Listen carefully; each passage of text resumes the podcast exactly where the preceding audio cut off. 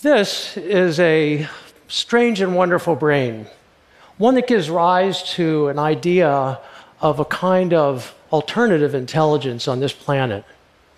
This is a brain that is formed in a very strange body, one that has the equivalent of small satellite brains distributed throughout that body. How different is it from the human brain?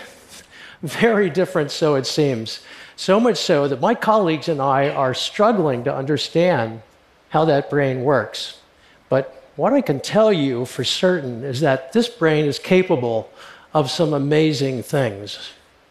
So, who does this brain belong to? Well, join me for a little bit of diving into the ocean, you know, where life began, and let's have a look.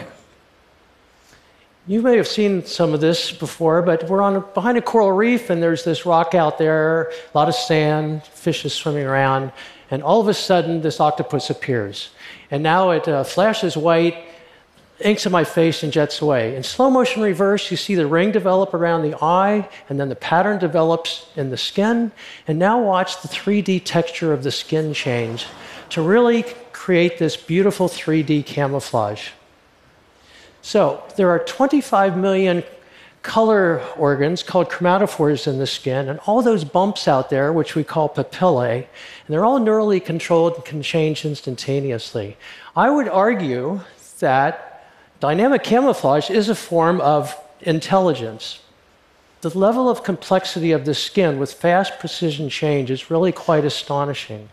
So, what can you do with the skin? Well, let's think a little bit about other things besides camouflage that it can do with their skin. And here you see the mimic octopus in a pattern, and all of a sudden it changes dramatically. That's signaling, not camouflage. And then it goes back to the normal pattern. Then you see the broad club cuttlefish showing this passing cloud display as it approaches a crab prey. And finally, you see the flamboyant cuttlefish in camouflage, and it can shift instantly to this bright warning display. What we have here is a sliding scale of expression, a continuum, if you will, between conspicuousness and camouflage. And this requires a lot of control. Well, guess what? Brains are really good for control.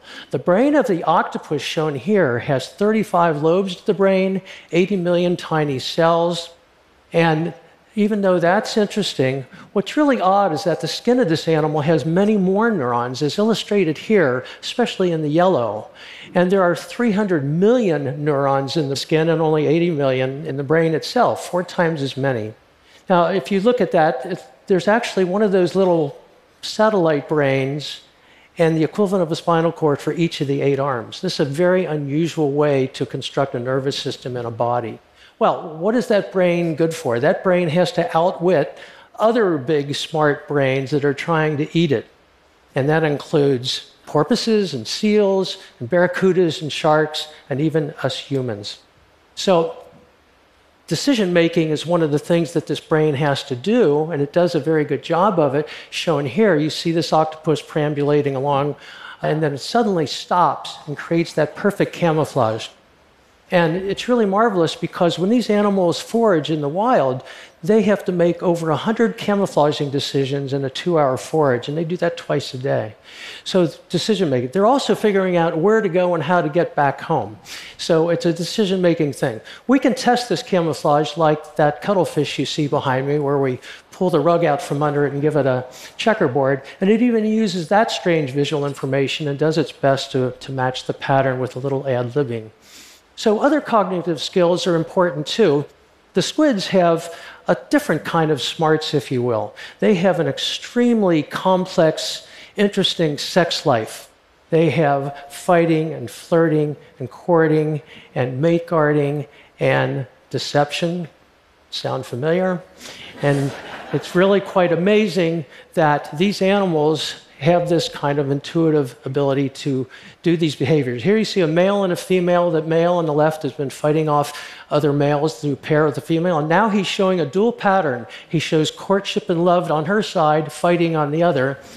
Watch him when she shifts places, and you see that he has fluidly changed the love courtship pattern to the side of the female. So, this kind of dual signaling simultaneously with a changing behavioral context is really extraordinary. It takes a lot of brain power. Now, another way to look at this is that, hmm, maybe we have 50 million years of evidence for the two faced male.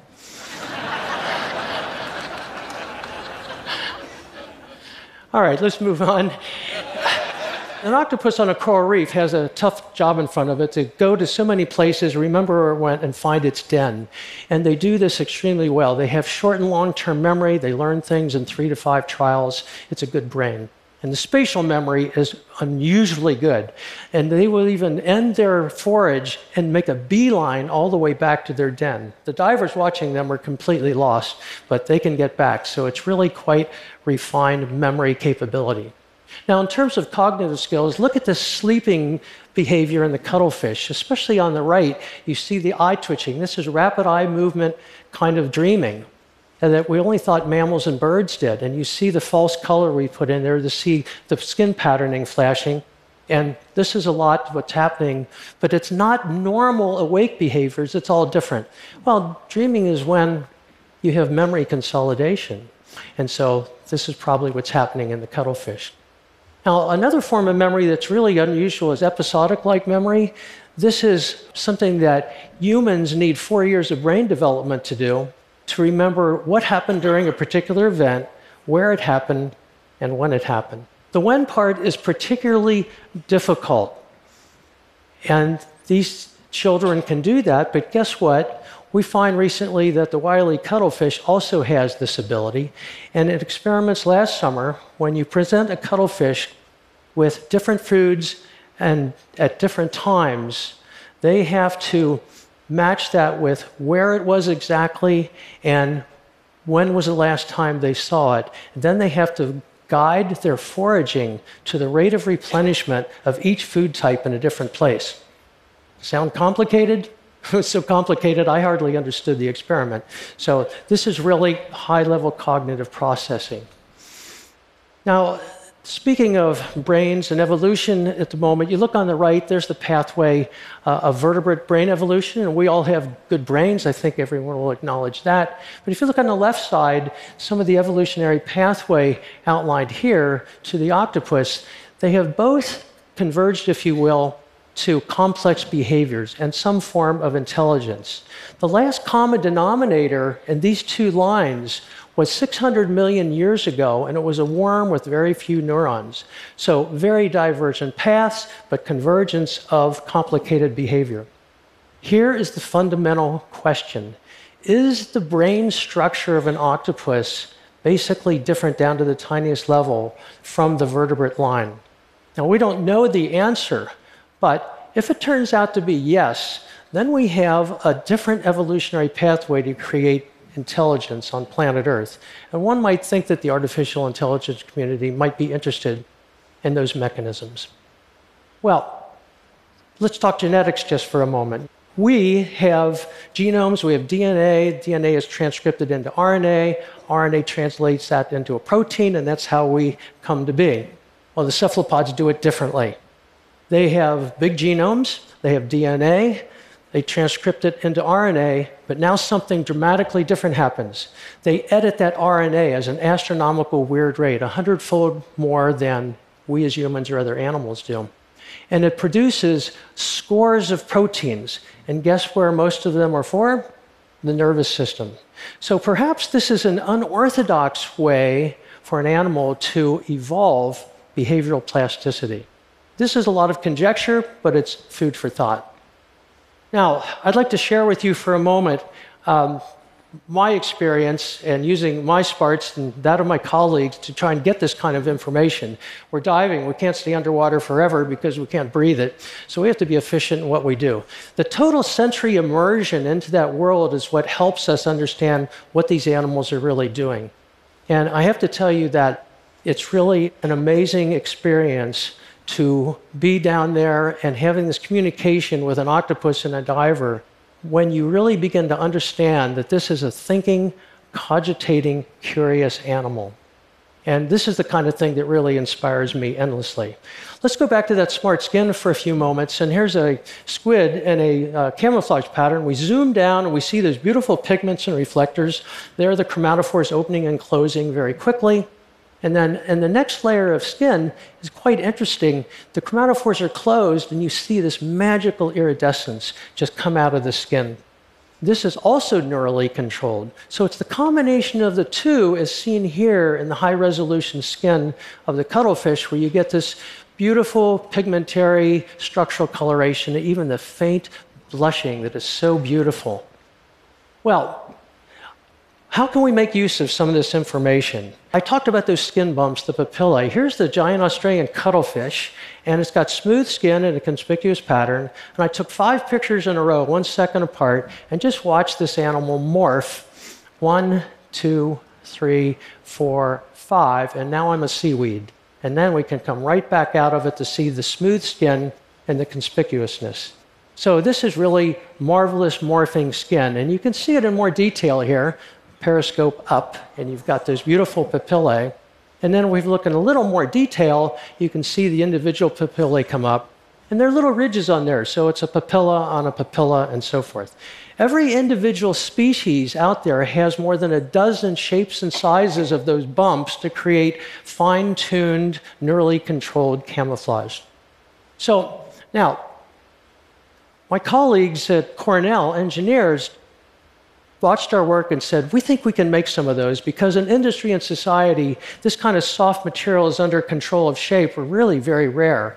And they went ahead, worked with us, and made the first samples of artificial papillae, soft materials, shown here.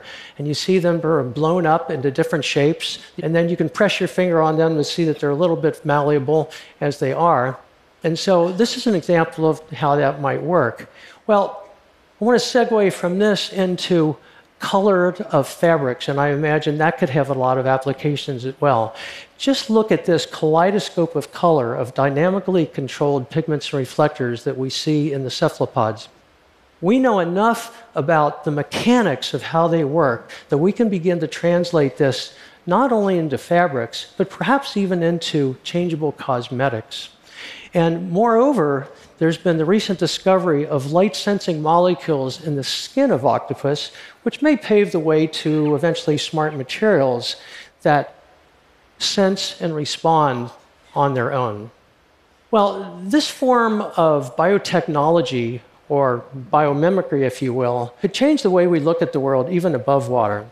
Take, for example, artificial intelligence that might be inspired by the body distributed brain and behavior of the octopus, or the smart skin of a cuttlefish translated into cutting edge fashion. Well, how do we get there? Maybe all we have to do is to begin to be a little bit smarter about how smart the cephalopods are. Thank you.